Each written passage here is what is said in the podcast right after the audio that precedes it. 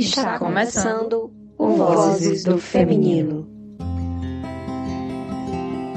Quantas vozes cabem em uma única pessoa? Quando ampliamos o nosso olhar e a nossa escuta a partir das diferenças, que vozes podemos descobrir? Sejam bem-vindos ao Vozes do Feminino, um espaço para encontros, reflexões e muitas perguntas. Eu sou a Camila Luz. Eu sou a Jéssica Marques. Eu sou a Renata Lessa. A violência contra a mulher é concreta, sistemática e balizada por números reais e dados científicos que são publicados por organizações competentes e sérias. O feminismo se ocupa, dentre outras coisas, de revelar esta violência com o intuito de reduzi-la e extingui-la. Não deveríamos desperdiçar nenhum segundo evidenciando o que já está provado, mas, infelizmente, ainda precisamos fazer isso. É preciso que a sociedade passe a acreditar no que dizem as mulheres, e é urgente pararmos de disputar se estupro é ou não estupro. Consentimento é um conceito-chave para compreendermos e admitirmos que existe uma diferença entre sexo e estupro. Sexo é consensual, e se for adiante sem consentimento, é estupro. A cultura do estupro é a que normaliza a violência sexual. As pessoas não são ensinadas a não estuprar, mas sim ensinadas a não serem estupradas. O feminismo existe porque a voz das mulheres e as nossas falas são tão desvalorizadas socialmente que é preciso um movimento militante e teórico para dar conta de articular a realidade de forma convincente para uma sociedade propensa a não acreditar em nós. Precisar explicar que qualquer ato sexual que acontece sem consentimento é estupro ad infinito é evidência da permanência da cultura do estupro. É exaustivo disputar a realidade com quem não quer enxergá-la porque não é diretamente afetado por ela.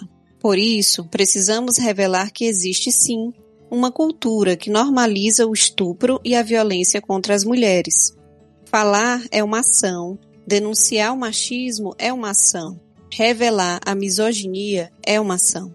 Adaptamos esse texto da mestre em gênero, mídia e cultura, Joana Burigo, que também é fundadora da Casa da Mãe Joana. Nós, do Vozes, queremos continuar agindo. E por isso, hoje vamos conversar sobre a cultura do estupro. Gostaríamos de agradecer, primeiramente, a disponibilidade de vocês, disponibilidade de estar aqui conosco, conversando sobre esse tema, né? Um tema sensível, mas um tema extremamente potente que a gente precisa conversar.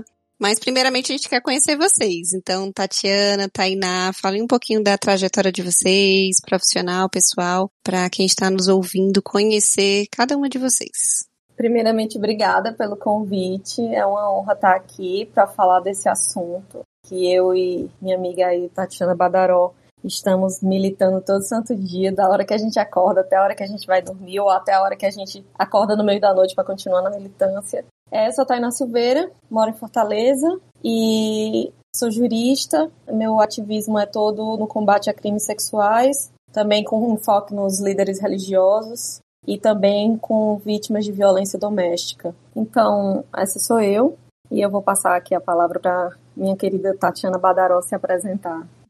Muito obrigada, né, pelo convite, primeiro. Na verdade, eu e Thay, a gente vem conversando muito sobre esses assuntos desde junho ou julho.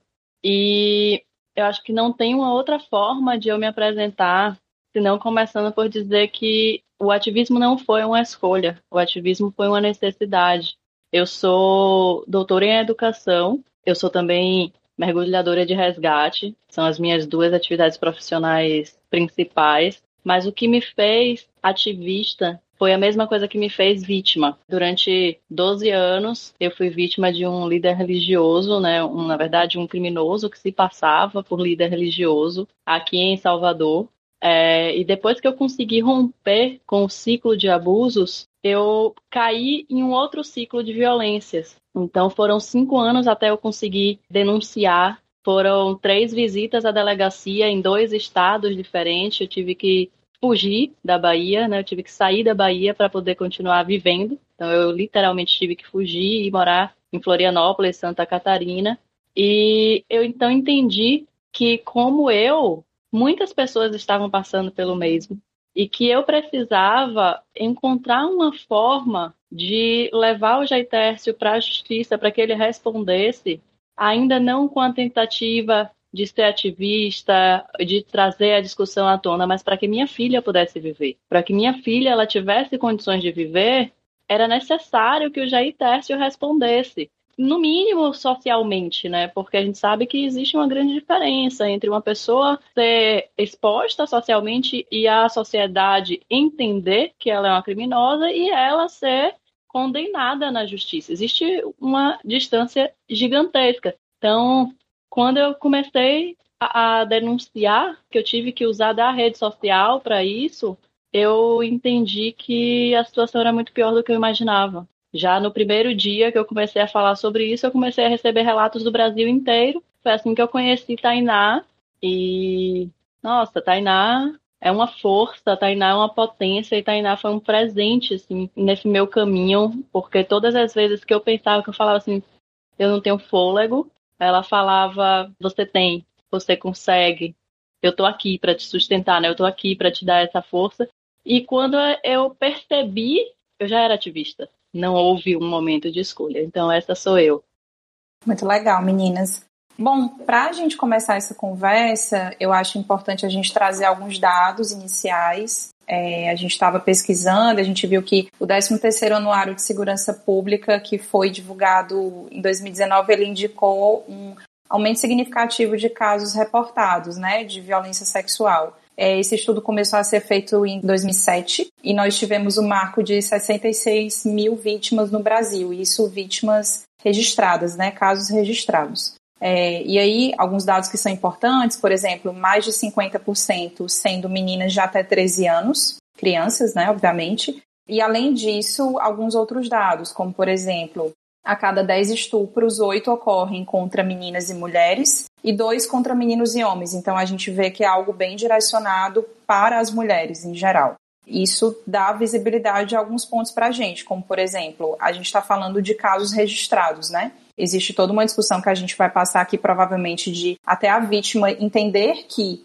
foi ou é vítima de violência sexual, existe um longo caminho aí. Então, até essa mulher fazer uma denúncia ou alguém fazer essa denúncia por ela, muitos casos se perdem aí no meio do caminho, né? De casos que não são reportados. E o outro ponto é que são sim as mulheres as pessoas que mais sofrem violência sexual. Então a gente está trazendo esse recorte para ouvir de vocês duas o que é que vocês entendem que sustenta esse direcionamento de violência sexual para as mulheres. Porque os crimes sexuais, eles existem para homens e mulheres, mas a gente está dizendo aqui que é substancialmente direcionado para mulheres. Então, o que é que socialmente é, sustenta isso na percepção de vocês? Esses dados eles são muito importantes, né, para que a gente tenha uma mínima noção do que, que acontece, muito embora a maioria dos casos sejam subnotificados. E é como você está falando, existe um lapso temporal para a vítima entender que ela vivenciou um tipo de violência. Porque a violência ela é tão naturalizada de uma forma que as mulheres elas não conseguem entender e é a partir possivelmente de uma escuta, de um relato do outro, que ela consegue entender que ela também foi violentada. Até porque assim, quando a gente assume que sofreu esse tipo de violência, a gente sofre essa violência duplicada, porque a gente se revitimiza, a gente vive a violação do primeiro dia e a gente revive quando a gente conta e a gente assume que a gente viveu isso. Então isso é muito cruel não é tão libertador. Claro que a gente não pode generalizar as vítimas, porque cada vítima é uma história e cada vítima ela recebe de uma forma diferente. Para algumas é libertador, para outras é um abismo.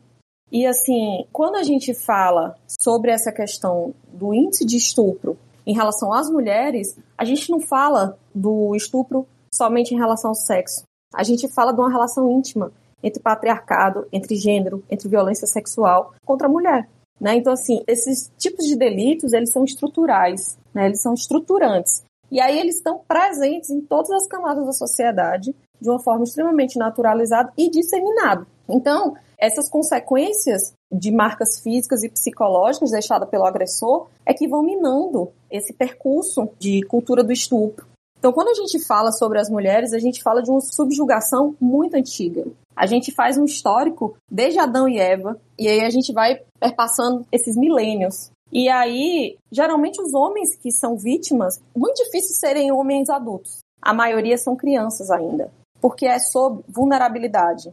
é sobre dominação, é sobre humilhação, é sobre poder. Então, quando a gente fala sobre esse tipo de crime, a gente fala sobre poder. Não tem um, uma explicação, porque eu não estou tirando de você o dinheiro, a sua casa. Qual é o interesse que eu tenho sobre você? Inclusive, eles vêm também, muitas vezes, é, seguidos de diversas outras violências, como, por exemplo, é, as vaginas são esfaqueadas, assim, os rostos são, são destruídos. Então, são crimes de ódio.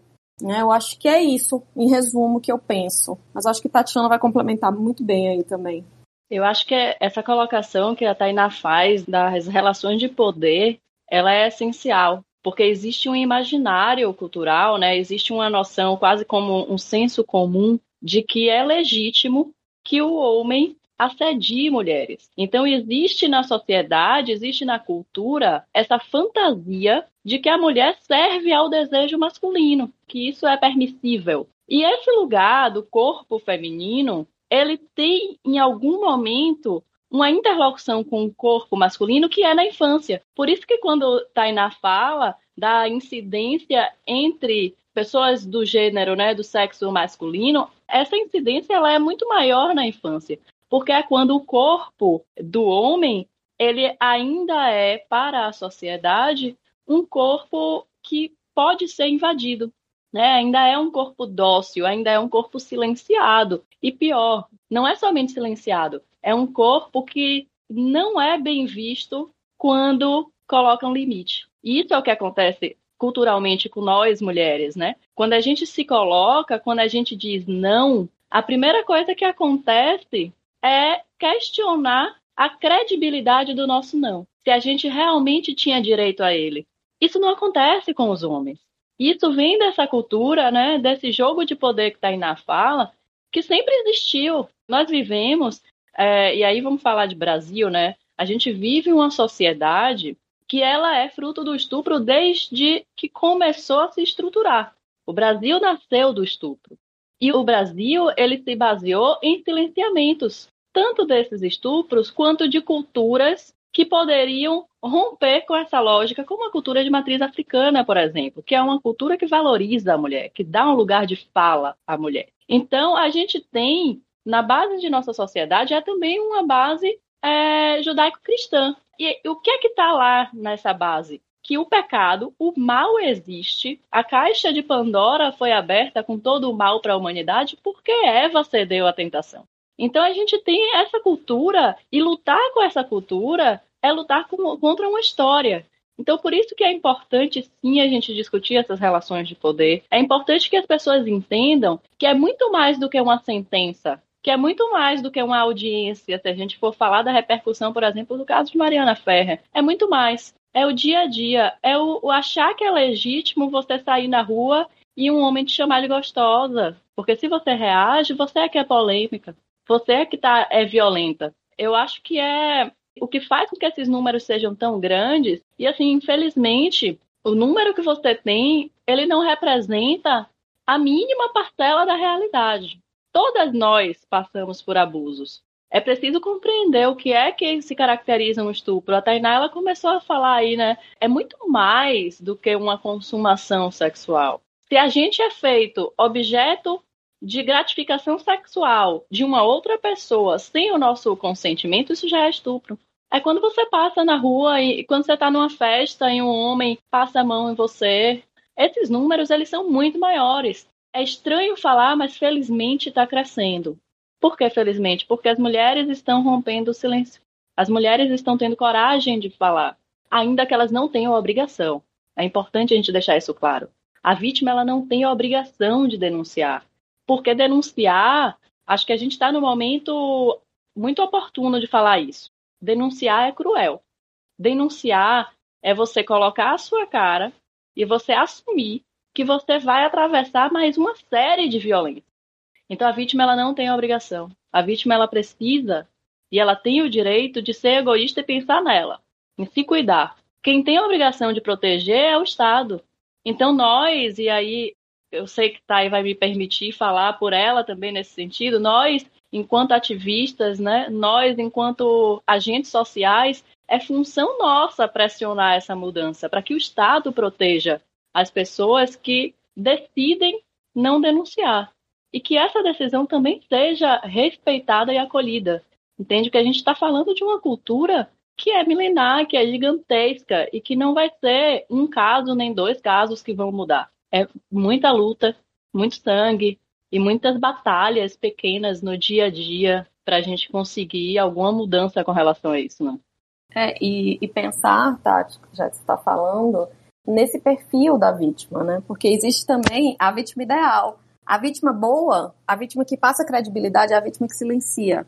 A vítima que grita, que expõe, que sente a dor, que fala sobre sua dor, ela é desacreditada. Então a gente se depara com esse caso da Mariana Ferrer, com o seu, né, com o caso de Zahira, com o caso de tantas outras companheiras aí que são sobreviventes, e a gente vê o descrédito que a gente passa. Por quê? Porque a gente expôs. A gente foi, a gente bateu de frente com uma unidade de muito poder. E a gente fala sobre muito dinheiro. E aí eu acho que a gente cai numa espécie de seletividade, tanto judiciária quanto societária.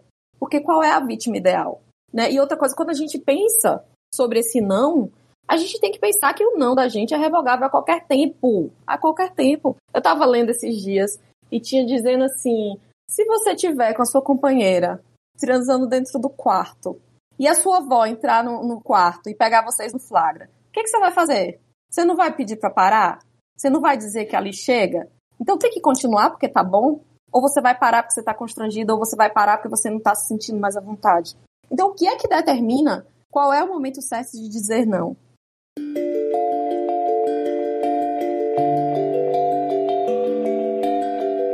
Carta aberta de um homem para outros homens. Desde o acontecimento relacionado ao caso Mariana Ferrer, fiquei e estou bastante pensativo. Vi nos histórias de vários homens a coragem de se posicionar sobre o caso e mais ainda a partilha da compreensão do que é estupro. Nossa voz masculina, que protege o feminino, e mais ainda um masculino saudável e respeitoso com o outro, por muito tempo ficou silenciado seja por uma cultura opressora de uma masculinidade mais sensível, seja por uma educação e formação que valores machistas nos são ensinados nas pequenas atitudes. Enfim, estamos em tempos de entrar em contato, perceber e acolher nossas vulnerabilidades. Nós, enquanto sociedade, ainda vivemos em situação de baixa frequência de consciência, autoconhecimento e empatia. Partindo disso, não me surpreende, apesar de me indignar, o que vimos essa semana atrás como resultado de um processo da justiça. Postar nossa revolta enquanto homens é um bom começo, mas ainda um pequeno passo para uma transformação mais profunda. A violência contra as mulheres acontece ainda em nossos micro e macro atitudes, seja ela de desrespeito, de xingamento, de falta de empatia, da maneira que abordamos ou mesmo as tocamos. Que nós fiquemos atentos às nossas atitudes com o outro que saibamos pedir ajuda na hora da raiva ou do medo. Assumir nossa vulnerabilidade é nos dar a chance de transmutar valores equivocados a muito ensinado. Que sejamos gentis, delicados, benevolentes com o outro. Todos merecemos e devemos respeito. Com amor, Tayan Traeger. fazendo um gancho né, com o que você acabou de trazer, Tainá, sobre essa questão do consentimento, teve uma pesquisa realizada por um sociólogo em 1990 que trouxe relatos de estupradores né, apresentando os motivos que eles traziam no vocabulário que eles estavam apresentando né, para interpretar o ato do estupro como algo socialmente aceitável. E um dos relatos foi o seguinte: todas as mulheres dizem não quando querem dizer sim, mas é um não social para que elas não tenham que se sentir responsáveis mais tarde. Isso foi um relato de um homem de 34 anos que raptou e estuprou uma moça de 15 anos sob ameaça de faca. E aí isso vem um pouco do que a Tainá tinha trazido sobre essa questão do não. E isso a gente está trazendo um relato de uma situação onde pode até ter sido perguntado alguma coisa, mas existem várias situações, como inclusive o caso que a gente tem escutado recentemente, né? Assim, quando você fala de uma mulher que está dopada, né? De uma mulher que não está em condições de falar, que não foi perguntado nem antes, nem durante, nem depois do ato, né? Em si, sobre essa questão do consentimento, né? Ou seja, muitas vítimas não são nem abordadas, né? Para saberem se realmente estão interessadas ou não E quando são abordadas, ainda existe essa cultura de que o não é um não social. Eu estou dizendo não quando eu quero dizer sim. Né? Só porque eu estou querendo fazer aqui uma médiazinha dizendo que ah, não posso de cara dizer que quero. Então, o quanto isso, a gente tem falado muito da história da cultura do estupro, né? O quanto isso realmente é cultural e o quanto os estupradores, né, vão assumindo esses discursos aceitos pela sociedade e que vão configurando em vários processos extremamente pesados, né, e quantas vítimas estão sendo é, sofrendo com essa perpetuação dessa cultura, né? Eu só queria fazer um parênteses, é, adicionar aqui, enfim, contribuir a respeito sobre essa expressão, né, cultura do estupro. Acho que a gente já falou um pouco disso aqui, é, mas de entender que a gente está falando de ações e comportamentos que acontecem, mas que nós não acreditamos que são necessariamente é, é, é legítimas, naturais, é, inatas ao homem ou à mulher. Né? Que temos sim uma herança cultural, social e, e de dominação nas nossas costas, mas eu destaco que essa expressão cultura do estupro ela é mais no sentido, né, na minha percepção, é de ampliar essa visão que pode surgir dentro de um senso comum de que se está na cultura é isso mesmo, está posto, está dito, faz parte. E aí a gente vai continuando a disseminar essa lógica. E eu acho que nessa conversa, né, no, no intuito desse episódio, é caminhar no sentido contrário. A gente está se perguntando quando e como isso se tornou cultural. E o que fazer com isso? É, inclusive, a própria Mariana Chauí, né, ela fala que cultura em sentido, em sentido amplo é um campo simbólico e material das atividades humanas, né? O que também não significa, de uma maneira direta, que todos os homens sejam estupradores, nem que todos os seres humanos sejam diretamente responsáveis pela prática do estupro, mas que de muitas maneiras, na cultura do machismo, da misoginia, contribui para a perpetuação desse tipo de violência, né? Dessa violência focada, inclusive nesse ponto que a gente estava trazendo na nossa fala, que é a questão da mulher, né, que é predominantemente a vítima, né? Então, com certeza esse ponto que a Renata trouxe, né, da gente estabelecer o que é que é cultura é importante. Com certeza. E quando a Renata fala, né, de uma cultura do estupro e ressalta que a gente não está aqui normalizando essa cultura, é importante também a gente deixar claro que o fato de a gente destacar que essa cultura ela precisa ser combatida já mostra que no imaginário social, no senso comum, ela já é legítima. É algo que nos acompanha desde antes da gente nascer. Veja quando uma mulher está grávida e se fala sobre o sexo do bebê, se é homem ou se é mulher. E aí acho que muda um pouquinho de região para região, mas é comum uma fala que remete ao bebê que está sendo gestado, se for homem, como um caçador, vai ser mais um, vou colocar mais um caçador na sociedade, vai pegar todas, e a mulher como aquela que vai ser caçada. Olha, cuidado, coloca ela dentro de casa, porque, né? Esconde sua bezerra que o meu cabrito está solto, coisas desse tipo, que já demonstra uma cultura que é sim uma cultura que propicia e que favorece estupros diversos antes mesmo da gestação. Por isso que é importante a gente retomar, Jéssica, isso que você falava do consentimento. Eu acho que o grande ponto do consentimento é a capacidade de dizer não. E isso, a, a Tainá pode falar com mais propriedade do que eu, isso é previsto na lei, né?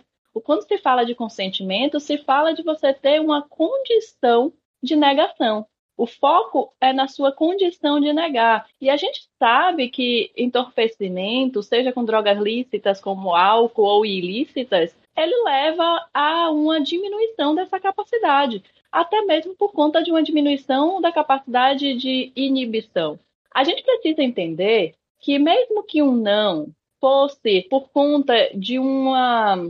Como você é, leu esse trecho aí desse criminoso, se fosse, mesmo que fosse por conta de uma lógica social, ah, a mulher quer, mas ela acha que não deve. Se ela acha que não deve, é não.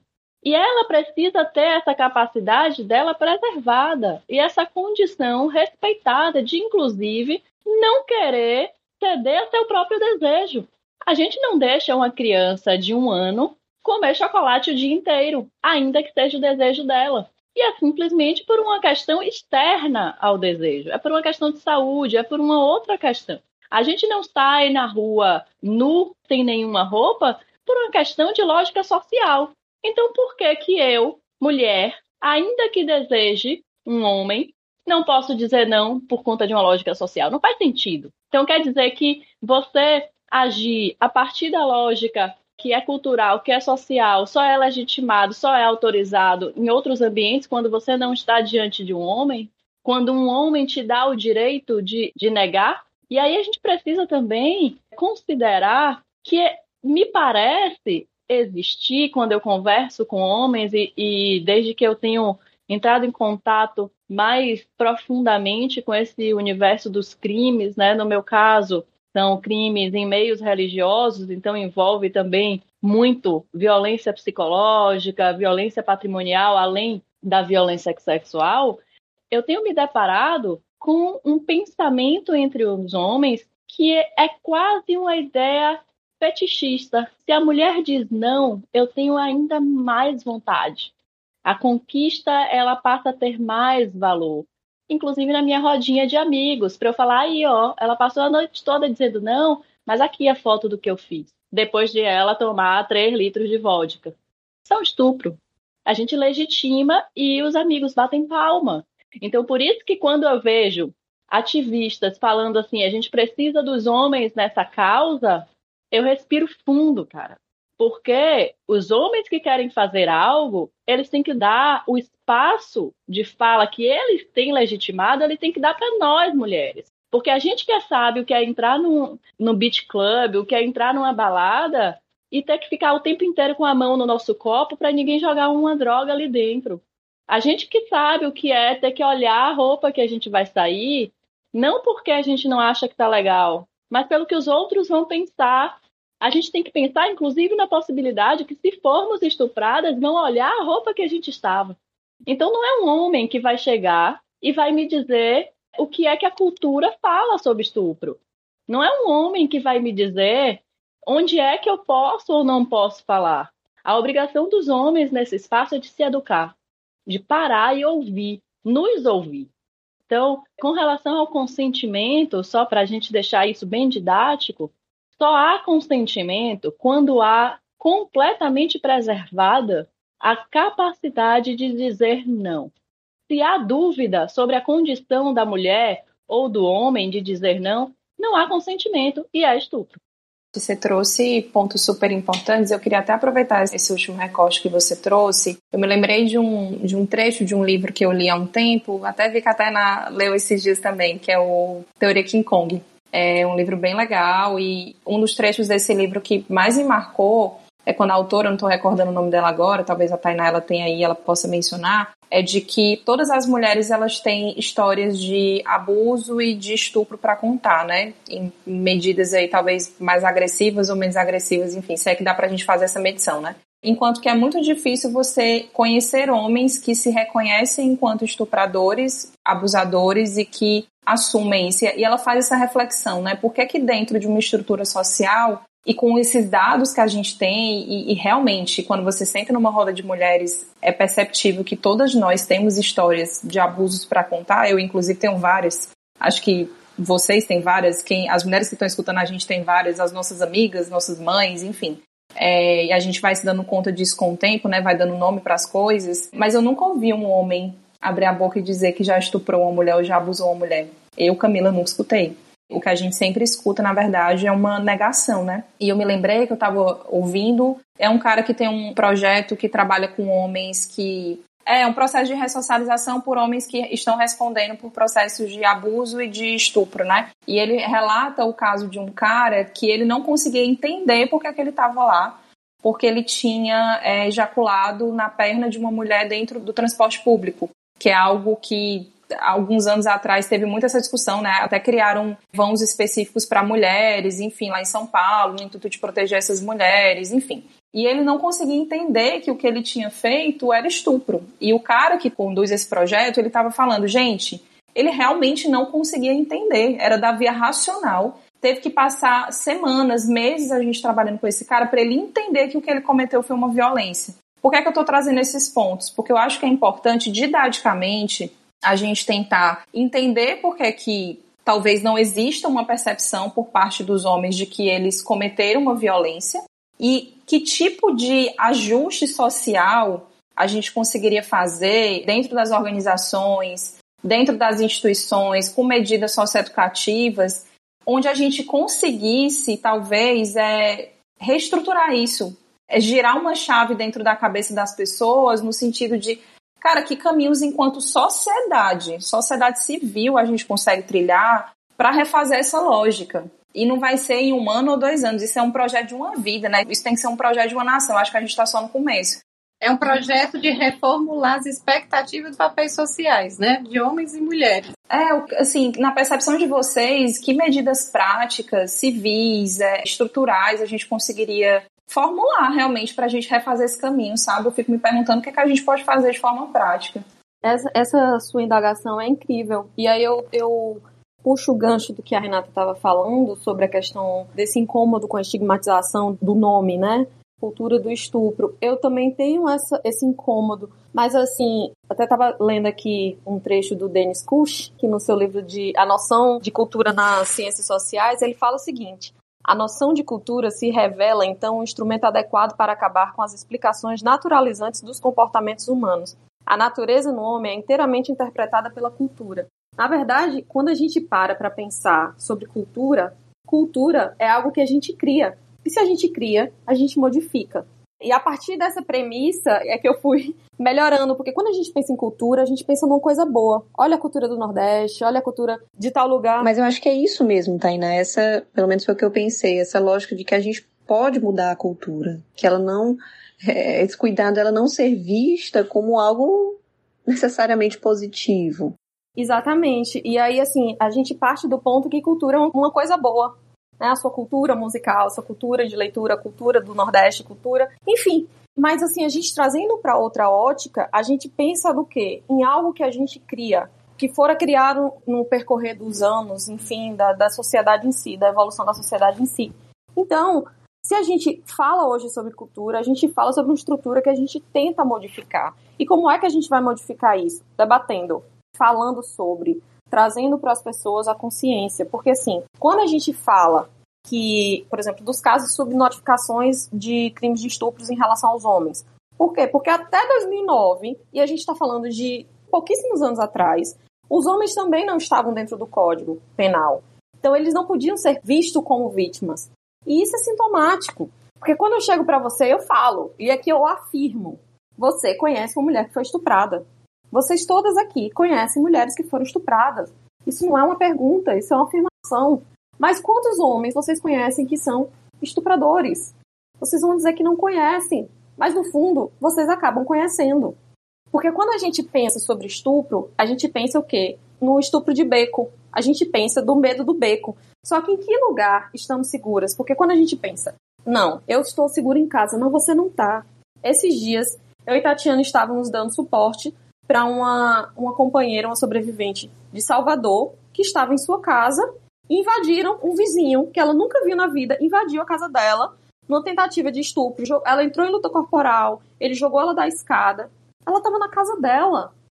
Então, em que lugar nós, enquanto mulheres, estamos seguras? Porque o nosso abusador pode ser o nosso companheiro, nosso irmão, nosso primo, nosso tio, nosso vizinho, o amigo do amigo. Pode ser qualquer lugar. O estupro de beco, na verdade, para mim, ele é o que menos me causa medo. Porque para mim a gente está rodeada. Então, quando a gente pensa em homens, e a gente pensa não só em homens, mas a gente pensa numa estrutura patriarcalista, e aí a gente não pode generalizar e dizer que todo homem é um estuprador. Ele é um potencial. É, a gente não pode generalizar. Mas toda mulher é uma potencialíssima vítima de estupro. Essa é uma afirmação que eu posso fazer. Qual é a mulher que ela não está sujeita a passar por um crime desse? E aí, como que eu trago essa consciência? Porque aí eu falo desse lugar de privilégio, do lugar que eu tenho acesso a uma boa internet, eu tenho acesso a livros, eu tenho acesso à educação, eu tenho acesso a várias coisas. Mas quando a gente pensa nesses dados que vocês apresentaram, que é super pertinente, eles não vão contemplar as pessoas que não estão nessa bolha da gente. E isso é muito perigoso, porque como é que a gente pensa políticas públicas, como é que a gente pensa educação, como é que a gente pensa conscientização, se isso não tem alcance? Então a gente precisa pensar essas educações, a gente precisa pensar em sentido lato, porque o crime, esse tipo de crimes sexuais, eles são naturalizados. Então é por isso que os homens vão entrar em negação. Porque se a gente pega a imagem de Eva, a gente pensa o quê? Numa mulher que vai atrás, que provoca. Então, aquela imagem de mulher ardilosa, perigosa, que ela precisa ser controlada. Aí, ao mesmo tempo, a gente pensa em quem? A gente pensa em Maria, a mãe de Jesus. Aquele modelo da passividade, a castidade, a pureza, a subalternidade. Então a gente tem aí dois paralelos, né? Então assim, como a gente pensar qual é a mulher ideal, qual é a mulher que não está suscetível, que aí a gente fala realmente em algo cultural, porque quando a gente fala de que a gente está dentro de uma sociedade judaica cristã extremamente ortodoxa, quando ela quer ser, como é que a gente não pensa num aspecto cultural? Porque essas mulheres são as duas mulheres que o mundo inteiro conhece. São mulheres que o mundo inteiro conhece. Não tem quem não saiba quem foi Adão e Eva, não tem quem não saiba quem foi Maria, José e Jesus. Por mais que você não seja dessa religião, que não acredite ou que você nem tenha, mas você sabe quem é e você sabe exatamente qual é a imagem que ela passa e como isso reverbera nos dias da gente enquanto mulher, enquanto sobreviventes. Então, assim, é preciso pensar, por mais que me cause incômodo também o nome cultura do estupro, mas é pensar que sim, é uma cultura. Então, assim, a gente precisa destituir esse nome para que deixe de ser cultura e deixe de ser uma regra, porque basicamente é uma regra. Quando alguém me pergunta, alguém escuta os meus relatos e fala assim: eu nunca passei por isso, só aconteceu comigo uma situação assim. Uma vez eu fui numa clínica e o médico me examinou de tal forma. Uma vez eu fui em tal canto. E, então, assim, as pessoas não sabem o que é o estupro. As pessoas não sabem o que é o contexto do abuso sexual. E aí, assim, realmente não está elencado no nosso Código Penal o nome abuso sexual, mas foi um nome que de alguma forma pegou, que aí ele dá uma amplitude maior a todos os crimes que estão no nosso código. E aí, assim, eu acho que é importante que a gente fale o que são esses tipos de crimes. Por quê? Porque se a gente sabe o que é esse crime, o que é que caracteriza esse crime, a gente sabe a quem a gente recorrer. Porque o estupro de vulnerável, por exemplo, o estupro ele já é presumido. Eu não preciso ter que estar tá provando que eu estava assim assado. Então, se eu fico com uma menina de 12 anos, menino de 12 anos, é estupro. Não tenho o que pensar, não tenho que provar. Tá ali, já tá caracterizado, é presumido. Aí eu acho que a gente tem que fazer o que? A gente tem que trazer à baila o que são esses crimes sexuais, como eles estão elencados, o que é que caracteriza cada tipo de crime desse, explicar para as pessoas a quem elas recorrem, como se dá e o porquê de cada coisa. Mas assim, é isso em relação à questão cultural, e aí eu acho que até já estou fugindo do tema, eu acho que é isso. É pensar sobre modificar essas estruturas. Se a gente não modificar essa estrutura e também parar de romantizar o que, que a cultura ela é boa. Porque o que é cultura? Cultura é aquilo que a gente está ali inserido. Cultura é aquilo ali que a gente normaliza. É aquilo que a gente, de alguma forma, traz para a gente no nosso dia a dia. E culturalmente falando, nós somos potenciais vítimas. E culturalmente falando, a gente está dentro de um ciclo de violência diário. Seja um fio-fio que a gente recebe na rua, seja um beijo roubado num portal. Porque é engraçado porque as pessoas falam assim: já beijei um, já beijei dois, já beijei três. Tiveram vários beijos roubados no portal, mas ninguém se atenta que aquilo ali não é legal, que aquilo é um corpo que foi violado, que aquilo é um consentimento que foi invadido, que aquilo ali não é bonito, não é porque você é sensual, mas aquilo ali é uma afirmação do poder sobre você. Aquilo ali é uma marcação de território para dizer: eu faço o que eu quiser, eu não preciso do seu sim ou do seu não. Quem determina sou eu. Então isso é muito forte quando a gente pensa culturalmente falando. E aí a gente realmente volta para uma cultura. Porque quando a gente fala, principalmente em carnaval, automaticamente a gente pensa muito nisso, em quantos beijos roubados. Então, quando a gente vai para Salvador, e aí eu acho que Tati pode falar dos filhos de Gandhi, que as mulheres recebem os colares. Gente, aquilo ali é surreal. Ou seja, quanto mais colares você recebe dos filhos de Gandhi, isso significa que mais homens você ficou. Olha o simbólico disso. É. Quantas vezes ali você foi objetificada? Um touro marcado. Isso quando você fala dos filhos de Gandhi, Thay, é, ilustra perfeitamente a questão da cultura, né? Porque a cultura ela é um fato social. E enquanto fato social, isso só vai ser interrompido se essa lógica de retroalimentação ela for interrompida, ela for de algum modo atravessada por algo inusitado, algo diferente, né? Inusitado no sentido do novo ali dentro. Pensa assim, só para a gente tentar fazer um paralelo para ficar bem compreensível para todo mundo. Se a gente abre uma torneira, a água ela sempre vai descendo, girando, né? Se ela não tem um ralo para escapar, aquilo ali vai transbordando. Você não sabe mais qual é a água nova e qual é a água que já estava ali. Isso é um fato social recorrente e já estabelecido. Você abre o ralo, a água antiga sai, mas a nova percorre o mesmo caminho. Aquele caminho ele não é interrompido. A forma de você interromper é você colocar uma barreira, você coloca algo novo. E o que atravessar essa lógica de retroalimentação, de todo mundo passar pelo mesmo pastoreiro, né? Todo mundo receber o colar do, do Filhos de Gandhi cantar já BG1, já BG2, já BG3, é a educação, que caminha lado a lado com a legislação, com as leis. É preciso que a educação ela traga desde a educação infantil, desde a primeira infância, essas noções de limite, de corpo, de consentimento, de vulnerabilidade, porque a partir daí, esse símbolo, ao invés de ser um reforço positivo, né, ao, invés de ser uma lógica de olha quantos colares eu tenho, eu fui para o Carnaval de Salvador e eu causei, foi muito bom, ele passa a ser um símbolo de violência. Olha o que me aconteceu. E aí a gente rompe, aí a gente consegue interromper. Mas observe que isso não acontece do dia para a noite. É igual a água, né? Para a gente continuar com o mesmo exemplo. Se eu coloco uma barreira ali na pia, a água antiga ela vai represando e a nova é que vai passando por cima. Parece que o que está mais antigo, então assim as gerações que já já estão com isso muito incrustado em si, elas precisam receber essa informação de maneira mais recorrente, mais firme e mais didática, inclusive, que a gente fala no senso comum, né? Tem que desenhar, mas é isso mesmo. Porque quanto mais você cresceu numa lógica social, né, com um fato social estabelecido de uma cultura em que o homem é, é, o caçador e a mulher é caça, e que isso é legal e que é assim que funciona a vida, mais difícil é de você compreender que a mulher tem o direito ou não. Eu acho que quando a gente pensa em políticas públicas, a gente tem duas frentes que trabalham juntas, que se complementam e que não vão modificar a cultura o imaginário social se não estiverem muito bem harmônicas, né? muito bem harmonizadas, que é o jurídico, e aí no jurídico a gente tem que pensar nos poderes executivos e legislativos, e também a educação. Porque se a gente não faz com que a sociedade, e aí a Thay fala, é o grande público, isso precisa estar nas escolas públicas, isso precisa estar na zona rural, a gente tem o, o, educador mais citado da história, que é Paulo Freire. Paulo Freire é o beabá, né? É a pedagogia do oprimido. E a pedagogia do oprimido, ela dialoga exatamente com isso. De você chegar lá na zona rural e aquela menina entender que ela tem direito a dizer não para o seu marido. Porque imagina, se a gente está falando de capital, de Salvador, de Fortaleza, de São Paulo, e as mulheres ainda se sentem constrangidas em negar sexo ao seu marido, pensa naquele interior que água potável ainda nem chegou. A mulher é posse.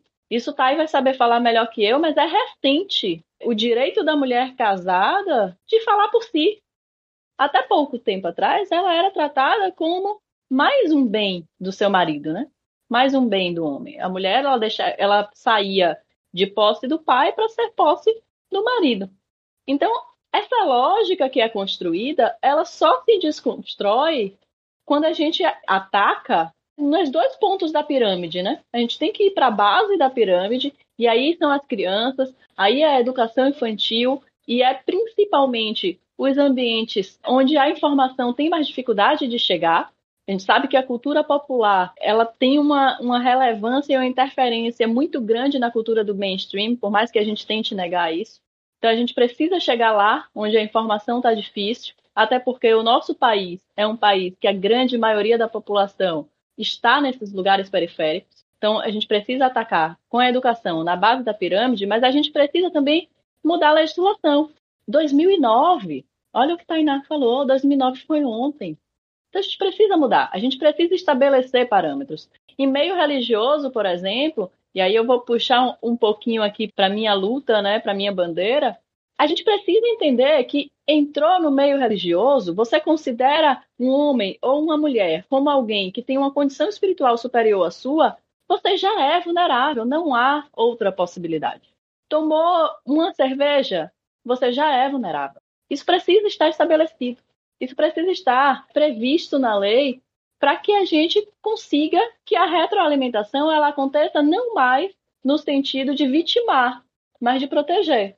Então, realmente, é muito difícil, porque é quase é um inimigo que ele, ele tem fronteiras muito escorregadias, muito difusas. Mas é possível mudar isso. Não é da noite para o dia, não é só o caso da Mariana Ferrer, não é só a Zahira, não é só a Tainá, não sou eu sozinha. Somos nós todas e dentro das escolas, no poder legislativo, no executivo, para dizer tá errado, não é assim que funciona. Às vezes eu brinco com a Tainá, às vezes a gente esgota. Essa semana foi uma semana muito complicada para a gente, porque com esse caso muitas pessoas nos procuraram e a gente o nosso dia a dia tem sido ouvir histórias de violência que muitas vezes são gatilhos das nossas próprias histórias. E aí tem momento que eu não aguento, eu já pedi para ela, eu falo, tá, responde essa para mim, porque eu não tô tendo paciência para ser didática nesse momento. A minha vontade é de dizer, cara, você é um estuprador. Não me pergunta isso. Às vezes a vontade é de dizer isso, não me pergunta. Mas a verdade é que a gente precisa responder. Porque muitos homens realmente não sabem, eles não entendem. As mulheres não entendem que se um homem ejaculou na perna dela, ela foi vítima de estupro.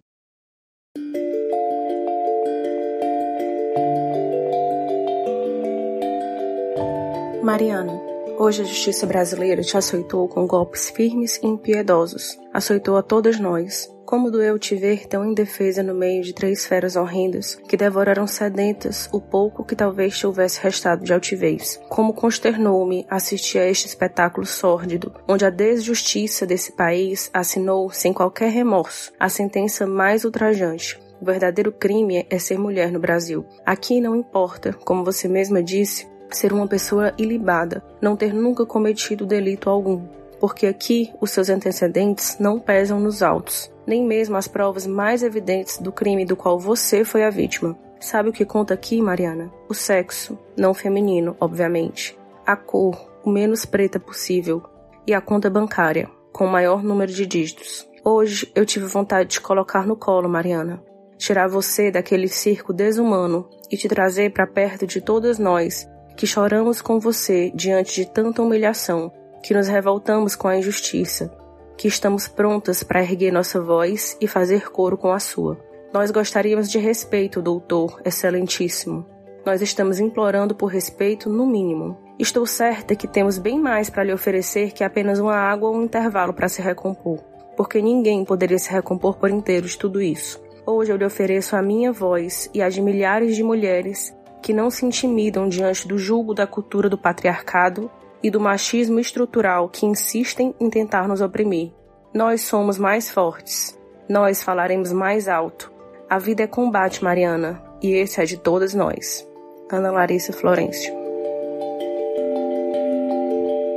E o que você falou, Tati, sobre a questão da educação, vou me limitar a falar de escola, né? Porque a gente pode trabalhar a educação em vários espaços sociais. As escolas, tanto as públicas quanto as privadas, ainda são instituições extremamente tradicionais. E elas são reflexo, até por conta, enfim, das pessoas que trabalham nas escolas, das famílias dos alunos que estudam nas escolas, são pessoas que, em geral, não vou falar as pessoas, tá? Vou falar nós, que nós estamos inseridos nisso. Nós temos uma dificuldade muito grande de falar sobre alguns temas seja por falta de didática, seja por ser difícil, seja porque a gente não entende, ou seja pelo fato de nós termos medo do que algumas discussões podem provocar. É muito comum você escutar pais, avós, enfim, os responsáveis dos alunos falarem que preferem que essas questões não sejam discutidas nas escolas, sejam discutidas em casa, porque isso pode estimular a criança a ter algum tipo de relação muito primária ali com a sexualidade, quando na verdade a sexualidade está conosco desde o dia 1, né? A sexualidade é um mundo aí. Se a gente for entrar nessa discussão aí, a gente não para mais.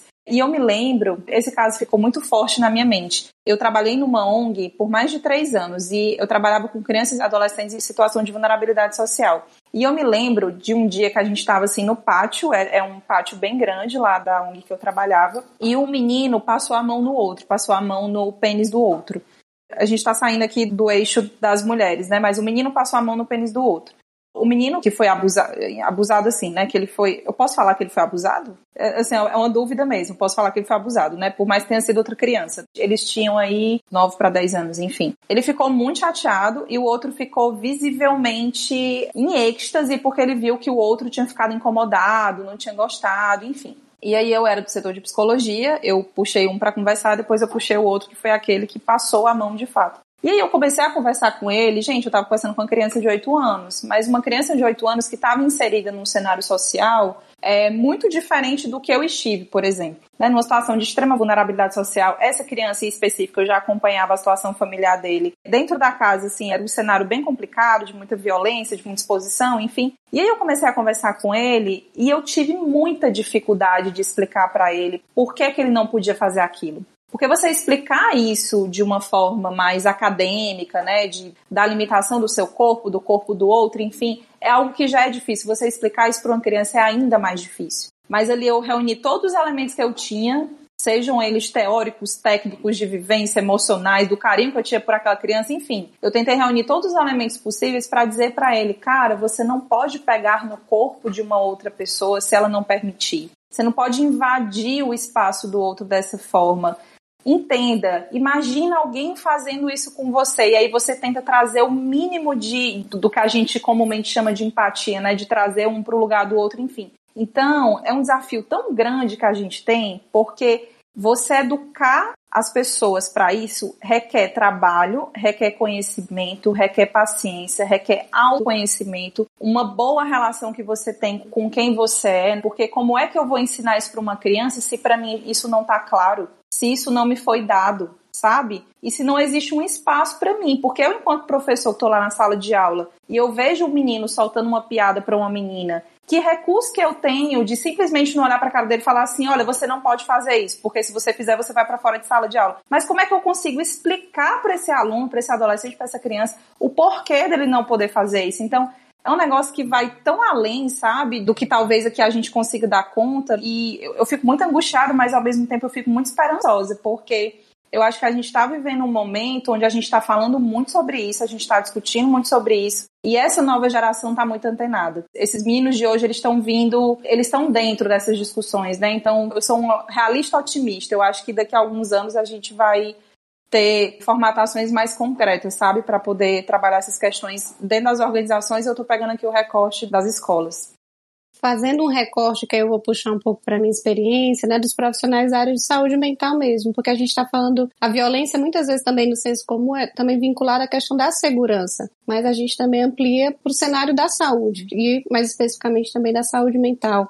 E essa questão da educação, os profissionais também, inclusive faz parte de pesquisas que eu tenho, os profissionais também não se sentem preparados para o atendimento da mulher vítima de violência, né, de forma geral, e principalmente a violência sexual, né, a questão das formações, né, do autoconhecimento, de entender o que é uma violência, entender o que é uma violência sexual, principalmente quando é a violência doméstica, eu acho que ainda existem muitas fantasias Existem alguns mal entendidos sobre isso. Então, assim, por que, que eu estou falando isso? Porque o serviço de saúde é um lugar que muitas vezes a mulher frequenta bastante pelas somatizações, pela busca de um acolhimento e às vezes mesmo sem dizer, na busca pelo serviço existem sinais, né? Existem marcas, existem, enfim, sinalizações de que algo está acontecendo.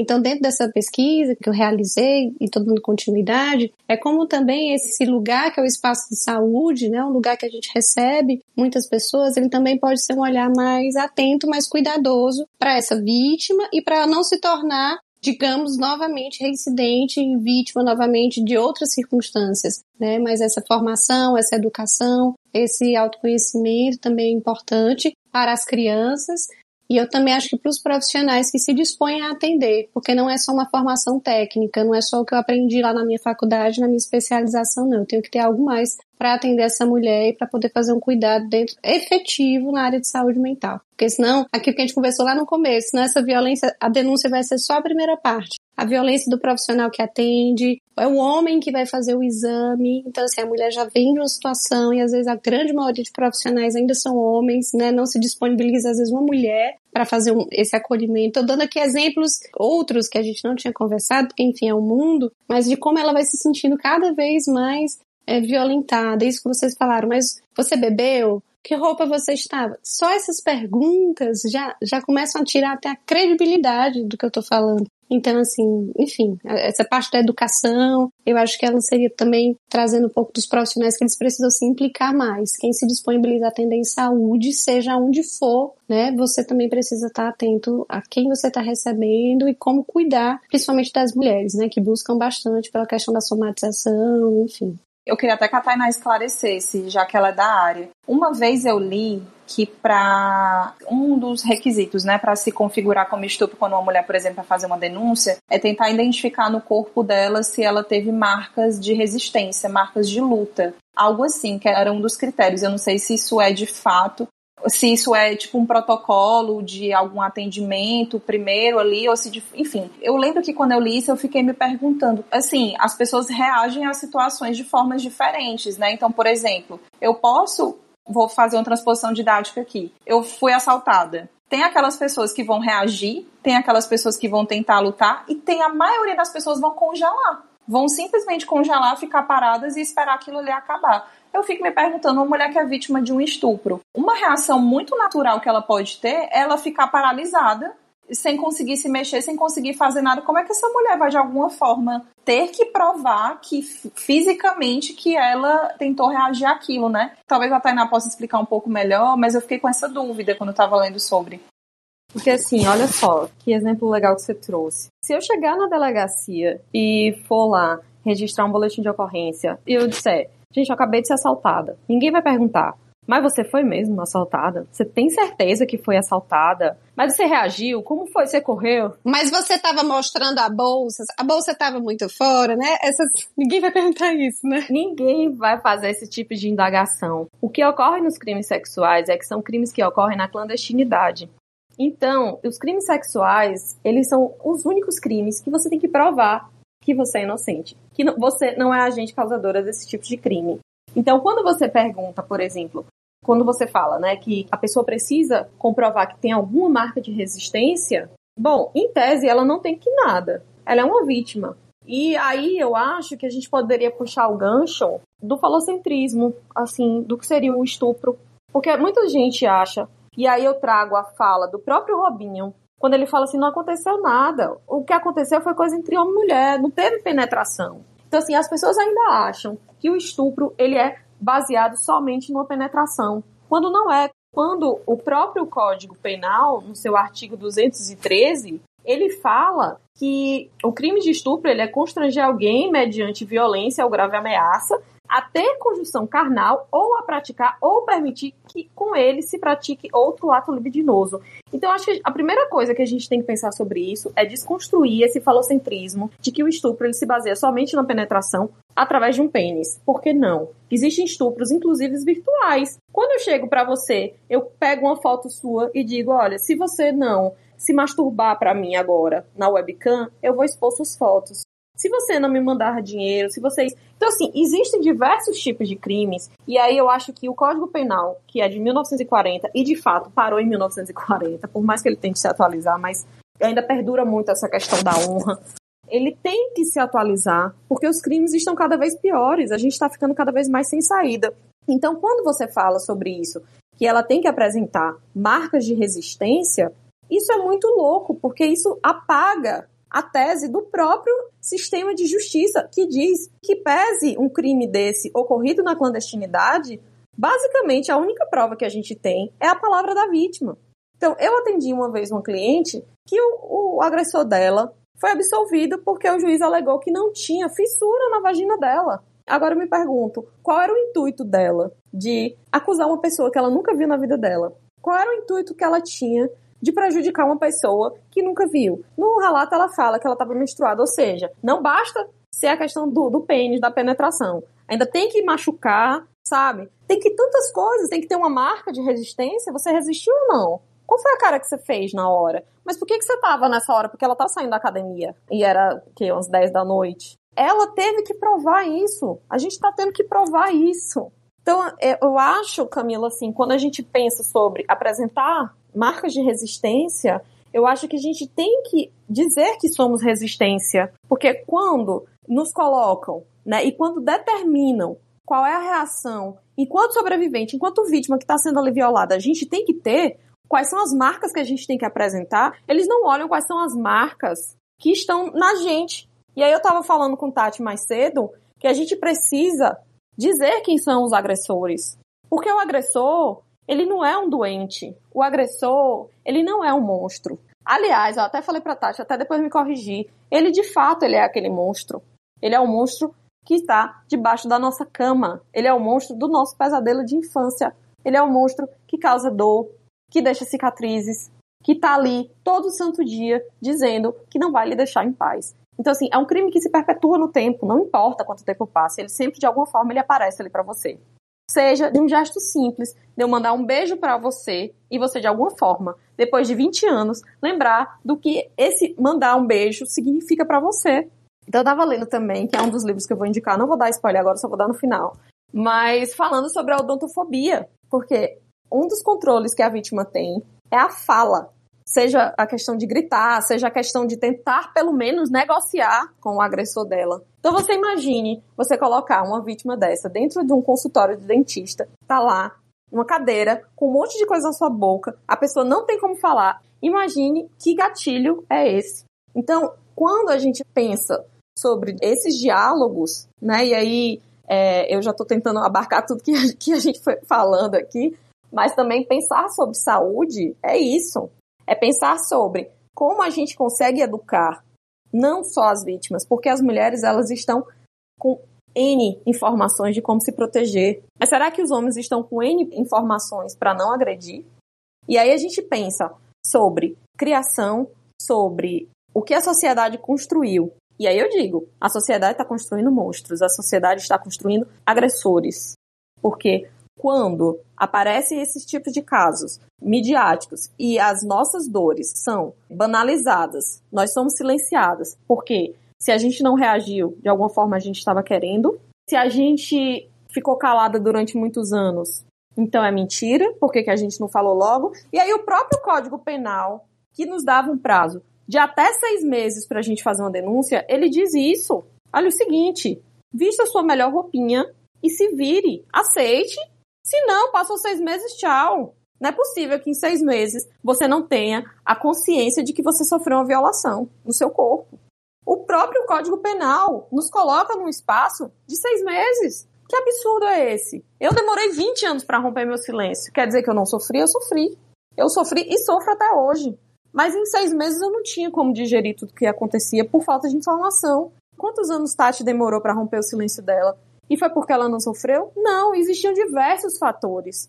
E eu acho que enquanto o nosso Código Penal, enquanto o nosso sistema judiciário, composto em sua maioria por homens brancos e hétero, a gente vai ser cada vez mais estigmatizada, nossas dores vão ser cada vez mais banalizadas. Então, quando a gente traz o caso de Mari Ferrer, a gente traz o retrato do sistema judiciário. Para nossa sorte, estamos em tempo de pandemia sorte aspas, né? E as audiências estão sendo gravadas.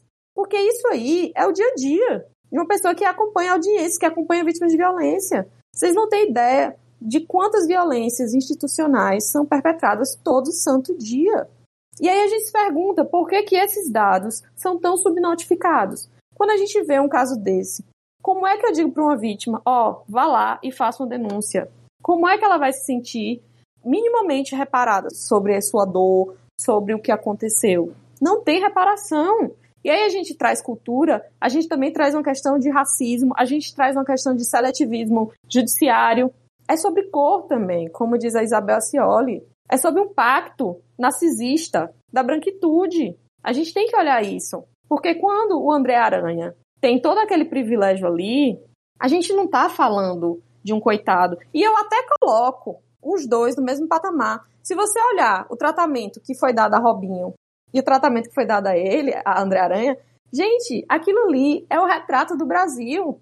A gente fala sobre um racismo, sim. Aquilo ali é seletivo. Os dois são dois estupradores. Mas o privilégio que um tem sobre o outro é surreal. E aí eu falo sobre os juízes virtuais e eu falo sobre o próprio sistema judiciário também. Sobre a política de cancelamento, para mim os dois estão cancelados há muito tempo. Mas o que houve com o Robinho nem se compara ao que houve com o André Aranha. Existem vídeos e vídeos e vídeos rodando tentando derrubar ao máximo a fala e desacreditar, descredibilizar totalmente a Mari Ferrer. Eu não vi em nenhum momento esse do Robinho. Que bom que eu não vi. Mas assim, é diferente, as pessoas estão defendendo o André Aranha. E aí a gente fala sobre poder, é sobre dinheiro, é sobre dominação, é sobre patriarcalismo, é sobre esse pacto da branquitude. Então, assim, quando a gente fala sobre essa estrutura cultural, a gente tem que trazer tudo isso, porque elas estão extremamente interligadas. Eu queria fazer uma provocação para vocês e com todo cuidado, tá? Com todo respeito e com a sensibilidade que eu acho que o tema ele merece. Na percepção de vocês, enquanto sobreviventes, inclusive, e dos casos que vocês já acompanharam e acompanham, como é que vocês conseguem enxergar um caminho de ressignificação, dentro da medida do possível, para as mulheres que foram vítimas de crimes sexuais, né? A partir disso, como é que a gente recalcula essa rota? Como é que a gente tenta minimamente seguir em frente e não eu estou tentando falar com muito cuidado para realmente não, não trazer a ideia de que tem que existir algo a ser feito, mas assim, como é que se sobrevive, trazendo esse termo mesmo que vocês apresentaram para gente, né? Porque eu particularmente não conhecia esse termo sobrevivente em relação a esses casos. É. Como é que se sobrevive? Como é que a partir daí você consegue seguir, você não você não se define só a partir de algo tão doloroso, tão difícil que não tem como esquecer, né? Não tem como simplesmente deletar da cabeça. Queria ouvir de vocês duas. Inclusive para deixar essa mensagem, né, para quem está nos escutando e, enfim, pode estar passando ou ter passado. A gente queria ouvir de vocês. Infelizmente, eu não sei se a mensagem ela é tão otimista quanto você gostaria, Renata porque eu, pessoalmente, aí tá, e depois da perspectiva e percepção dela, eu não vejo uma ressignificação possível. Porque quando a gente considera, você, Renata, é da área de saúde mental, você entende essa lógica simbólica da palavra ressignificação, né? Você que vai querer dar alguma carga positiva àquilo, e não existe carga positiva. Não existe. Para mim, é violento você dizer assim: olha, mas você passou por essa violência, você passou por todo esse sofrimento, mas olha o que você se tornou. Você não sabe o que eu me tornaria sem isso. E você não sabe o quanto isso me feriu. Mas há sim uma sobrevivência. Há sim uma vida feliz, uma vida inteira, uma vida potente no pós-abuso. A primeira coisa que a gente precisa entender é como você Bem colocou, Camila, achei perfeito. A vítima não tem que nada. Não há um roteiro, não há receita de bolo. A única coisa que eu acho que é condição, que não, não dá para abrir mão, é que a vítima precisa cuidar dela. E a gente precisa cuidar de si, primeiro, se afastando completamente do círculo abusivo. Você vai buscar uma rede de apoio que não tenha, em absoluto, relação com aquele meio que te violentou, que te tornou vítima. A partir daí, apoio profissional é uma carga. Veja que eu estou falando que não há ressignificação possível. Veja que a gente se trata como sobreviventes. Então, é uma carga que é uma carga que necessita de pessoas que estão habilitadas profissionalmente para lidar com isso, para nos ajudar a caminhar, nos ajudar a reencontrar a nossa potência, nos ajudar a reencontrar a nossa voz, reencontrar o nosso não. Porque, para mim, pelo menos, começar a caminhar, retomar a minha caminhada, né? me reerguer, inicia no momento que eu entendo que eu tenho direito a não, que eu tenho direito a dizer não. Então, eu não falaria, Camila, sobre ressignificação, mas eu falaria sim, como você colocou lindamente, sobre sobreviver, mas mais do que isso, sobre viver uma vida linda, potente, plena, inteira, redefinir nossa trajetória, apesar do que foi feito conosco. E para a gente conseguir fazer isso, a gente precisa de uma rede de apoio. É, não é toda vítima que precisa estar nesse lugar que nós estamos agora. Nem todo sobrevivente precisa, como a Tainá, como eu, tornar ativista. Não. Cada um sabe da sua luta, cada um sabe da sua batalha. A gente já mata muitos leões diariamente para deixar aquela violência para trás. Mas a vítima ela tem direito a sobreviver. A vítima, o sobrevivente, seja homem, seja mulher, eles têm direito e condições, nós temos condições de viver. E a gente não deve aceitar os rótulos que nos colocam, né? Nós somos muito questionadas, eu sou muito questionada com relação a não ter uma aparência de vítima. O que, é que seria isso? Mas não parece que é. Por quê? Porque eu tenho vida. A gente precisa viver sim. E talvez essa seja, quando se fala de vingança, a nossa maior vingança é encontrar a nossa potência. E aí a gente precisa de uma rede de apoio, a gente precisa de sororidade, a gente precisa de todo o amor e todo o afeto que a gente encontrar no caminho, porque não existe potência maior do que o acolhimento. Então, se eu puder deixar algum recado, se eu pudesse dar algum conselho, não sei se tenho essa condição, para os sobreviventes é que se acolham. Acolha a sua própria dor, a sua própria demanda, e entenda que você tem o direito e toda a condição de viver. A violência não te define. Perfeita, né? É, eu falei mais cedo que Tati para mim é casa e é casa mesmo. É, se eu pudesse dizer às vítimas, né, às sobreviventes, alguma coisa é que vocês estão vivas e vocês fazem da sua vida o que vocês quiserem. Não acho que o que aconteceu comigo me define não acho que eu sou quem sou hoje por conta do que eu vivi, porque aí eu acho muito cruel, eu acho uma romantização muito grande desse lugar, que eu já estou nesse lugar por, não por escolha.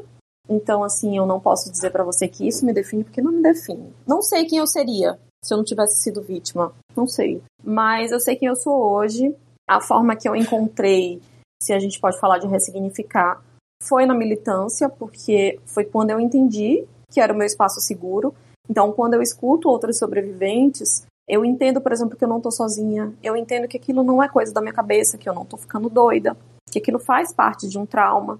Então, assim, eu hoje eu me sinto segura como lendo sobre, escutando outras vítimas na militância, mas eu acho que é como o Tati bem falou, a vítima não tem que nada. Tem gente que simplesmente sublima o que aconteceu e seguem suas vidas. Tem outras que vão para a linha de frente, como eu e Tati. O que não quer dizer que uma vítima que também não está na militância não esteja na linha de frente. Ela está na linha de frente com a própria dor dela, ela está lidando com a própria dor dela, com esse monstro debaixo da cama todo dia. Então, assim, é sobre acolhimento, é sobre. Você não tem que se perdoar porque você não cometeu nada. Você está em lugar de vítima, você não é a sua agressora. Não se torne outra agressora sobre você, sobre as suas dores. Né? Você não merece isso. É, não deixe que ninguém defina você, não deixe que ninguém diga que você tem que fazer alguma coisa, porque não tem. É um processo muito particular de cada sobrevivente. E eu, eu gosto mais desse nome sobrevivente porque eu falo sobreviver. E hoje eu me coloco nesses espaços e eu eu vivo e eu falo sobre isso, sobre como viver com isso, mas sobre como viver é, sobre outras formas, ouvindo também o canto dos pássaros. Eu entendo que se alguém lembra de mim somente como a Tainá sobrevivente, para mim isso é muito cruel. Eu quero ser a Tainá que conta piada, eu quero ser a Tainá que gosta de entrar numa roda de conversa, eu quero ser a Tainá que adora cantar numa roda de violão. Eu quero ser a Tainá que é viciada em café. Eu não quero ser a Tainá somente sobrevivente. Então eu acho que a gente não pode também delimitar quem são as vítimas. E eu acho que é nesse meu processo que eu me encontro, que eu ressignifico a minha dor. É sabendo que eu não tô sozinha, sabe? Eu tô super acolhida e eu me sinto super abraçada quando eu tô aqui com vocês mulheres conversando. Eu, para mim isso é um abraço. Quando eu tô com Tati, isso é um abraço. Com Zahira é outro abraço. E assim a gente vai construindo essa força, porque se tem uma coisa que eu aprendi é que a coragem é viral. No momento que uma mulher rompe o seu silêncio, outras mulheres vão rompendo seus silêncios, e assim, quando a gente vê, a gente já criou uma roda, uma potência incrível, e como diz minha amiga Tatiana Badaró, é isso, somos potência e vamos viver sendo potência, porque isso não vai derrubar a gente. É isso, gente. Obrigadíssima. Meu Deus, perfeitas! Perfeitas! Obrigada, gente.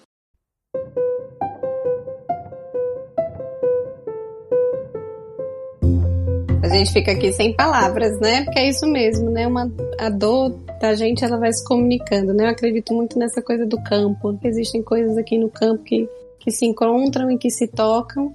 E é isso, meninas, agradecer mais uma vez é, a mensagem, o relato, as informações também que vocês trouxeram aqui. E a gente queria pedir, porque com certeza a gente vai continuar falando sobre esse assunto, a gente precisa continuar falando sobre esse assunto e a gente queria as indicações de vocês, de outros canais, de outros conteúdos, para que a gente continue falando, pensando e sentindo sobre o assunto. Então, a gente queria ouvir o que, é que vocês pensaram para compartilhar aqui com a gente, para compartilhar com quem está nos ouvindo.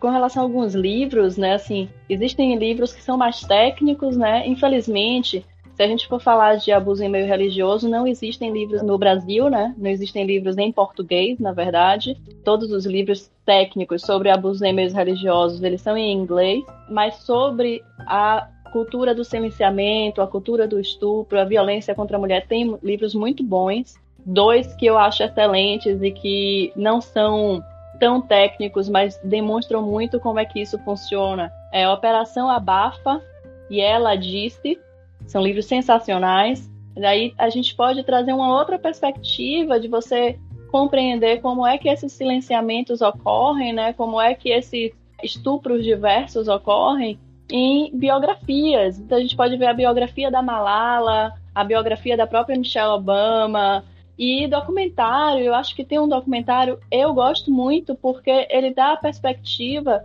do machismo como sendo violento para o homem, que é The e o Live In, que seria a máscara sob a qual você vive, né, em, em tradução livre.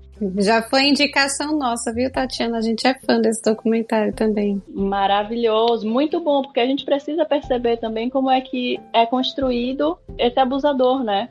Então, são os livros que eu acho mais mais interessantes para esse momento da discussão, né? Menos técnicos e que mostram a verdade nua e crua no dia a dia.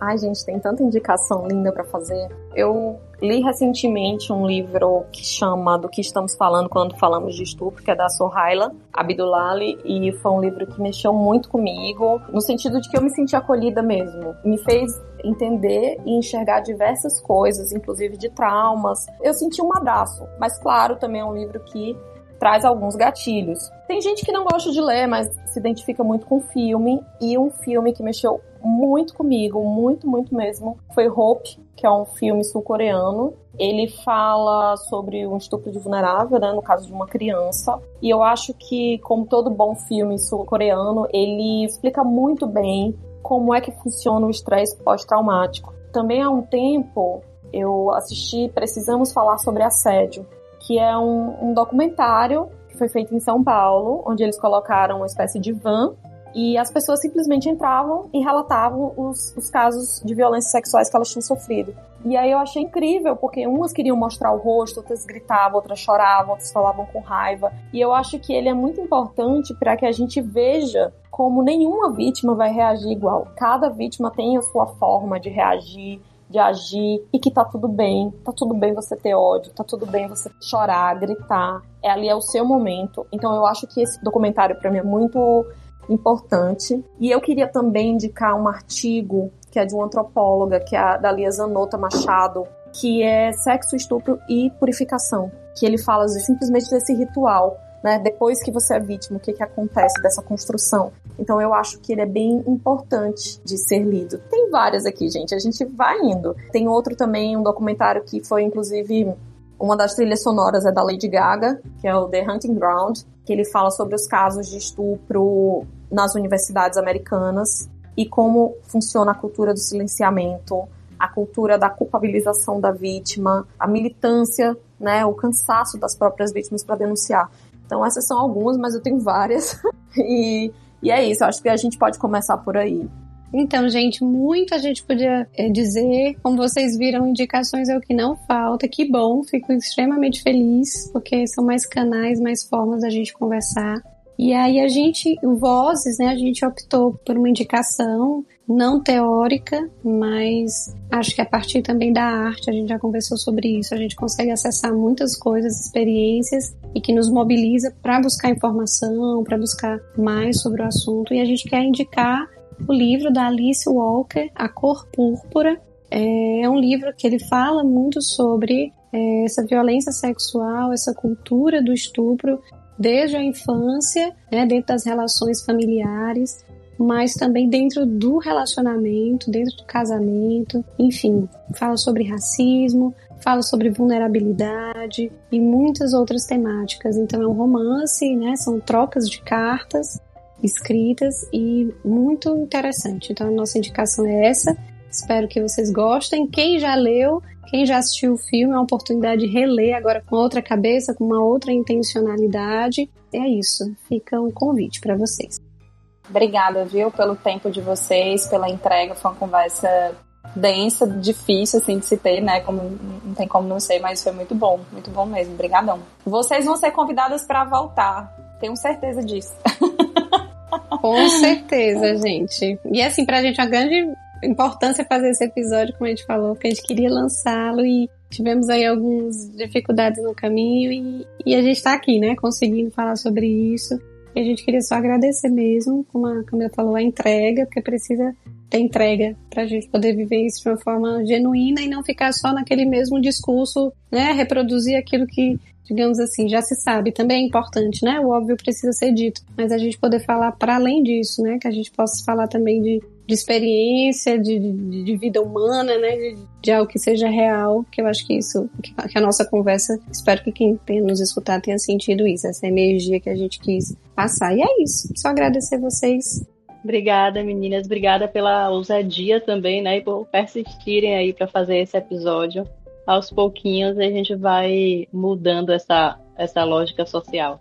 Eu agradeço também o convite, estou muito honrada de estar aqui, principalmente de estar com, com a Tatiana Badaró, que para mim é uma mulher que eu me inspiro muito. Então, isso para mim é uma honra estar aqui. E obrigada, gente. Eu espero que a mensagem chegue de uma forma muito bonita para outras sobreviventes e que sim, que se elas se sentirem aptas, que elas chamem para conversar, que elas se acolham, que elas respeitem esse espaço e tempo delas e que elas não estão sozinhas. Eu acho que essa é a mensagem que eu quero deixar, que era a mensagem que eu sempre quis ouvir. Você não está sozinha. Obrigada mesmo pela oportunidade de estar aqui. João, viu, gente? Um super abraço. Queria abraçar vocês agora.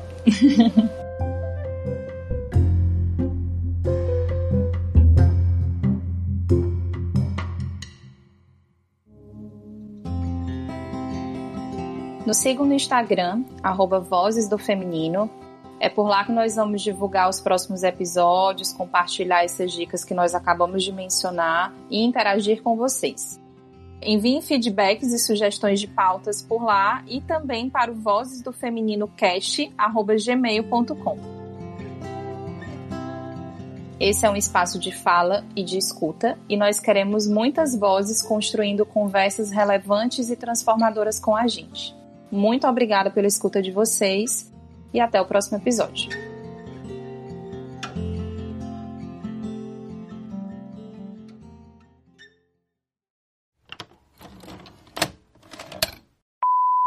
Já fazer a função de junho, filho. Tu cortou, fez? O quê? O cabelo. Não. Ah, tá. É que eu achei o cabelo mais curtinho hoje, é por causa dos cachinhos. É porque normalmente tá vendo ele preso. São os cachinhos da neném. Vai lá. Acho que alguém entrou. Olá, senhora! Gente, eu tô toda, eu tô toda no pijama, viu? É, minha filha, todas nós. Tem um pedaço de sol aqui, peraí, só um... deixa eu conseguir fechar ali. Ai, gente, eu amo esse sotaque, sério. Tudo pra mim. É uma da Bahia e outra de Aracaju. Tá de Aracaju, Tainá? Não sabia, não. Sou, sou de Aracaju. Sotaque de Aracaju é bem forte. Morta. A praia mais bonita, a orla mais linda de todas é a de Aracaju. Sai. Pode começar. Não briguem, meninas, não briguem. Primeiramente. Aê! Ai, Craig. Muito obrigada por ter voltado. Deu certo! Obrigada. Oh, até a Liliquinha acordou do susto. Ô, oh, minha. Oi, Lilica. A Lilica dando oi pra você. Eu vou. Eu vou. Ai! Meu Deus! Aqui, me Meu Deus, eu não posso ver cachorro, meu Deus. Cachorro e gato. É mais, é mais forte que eu.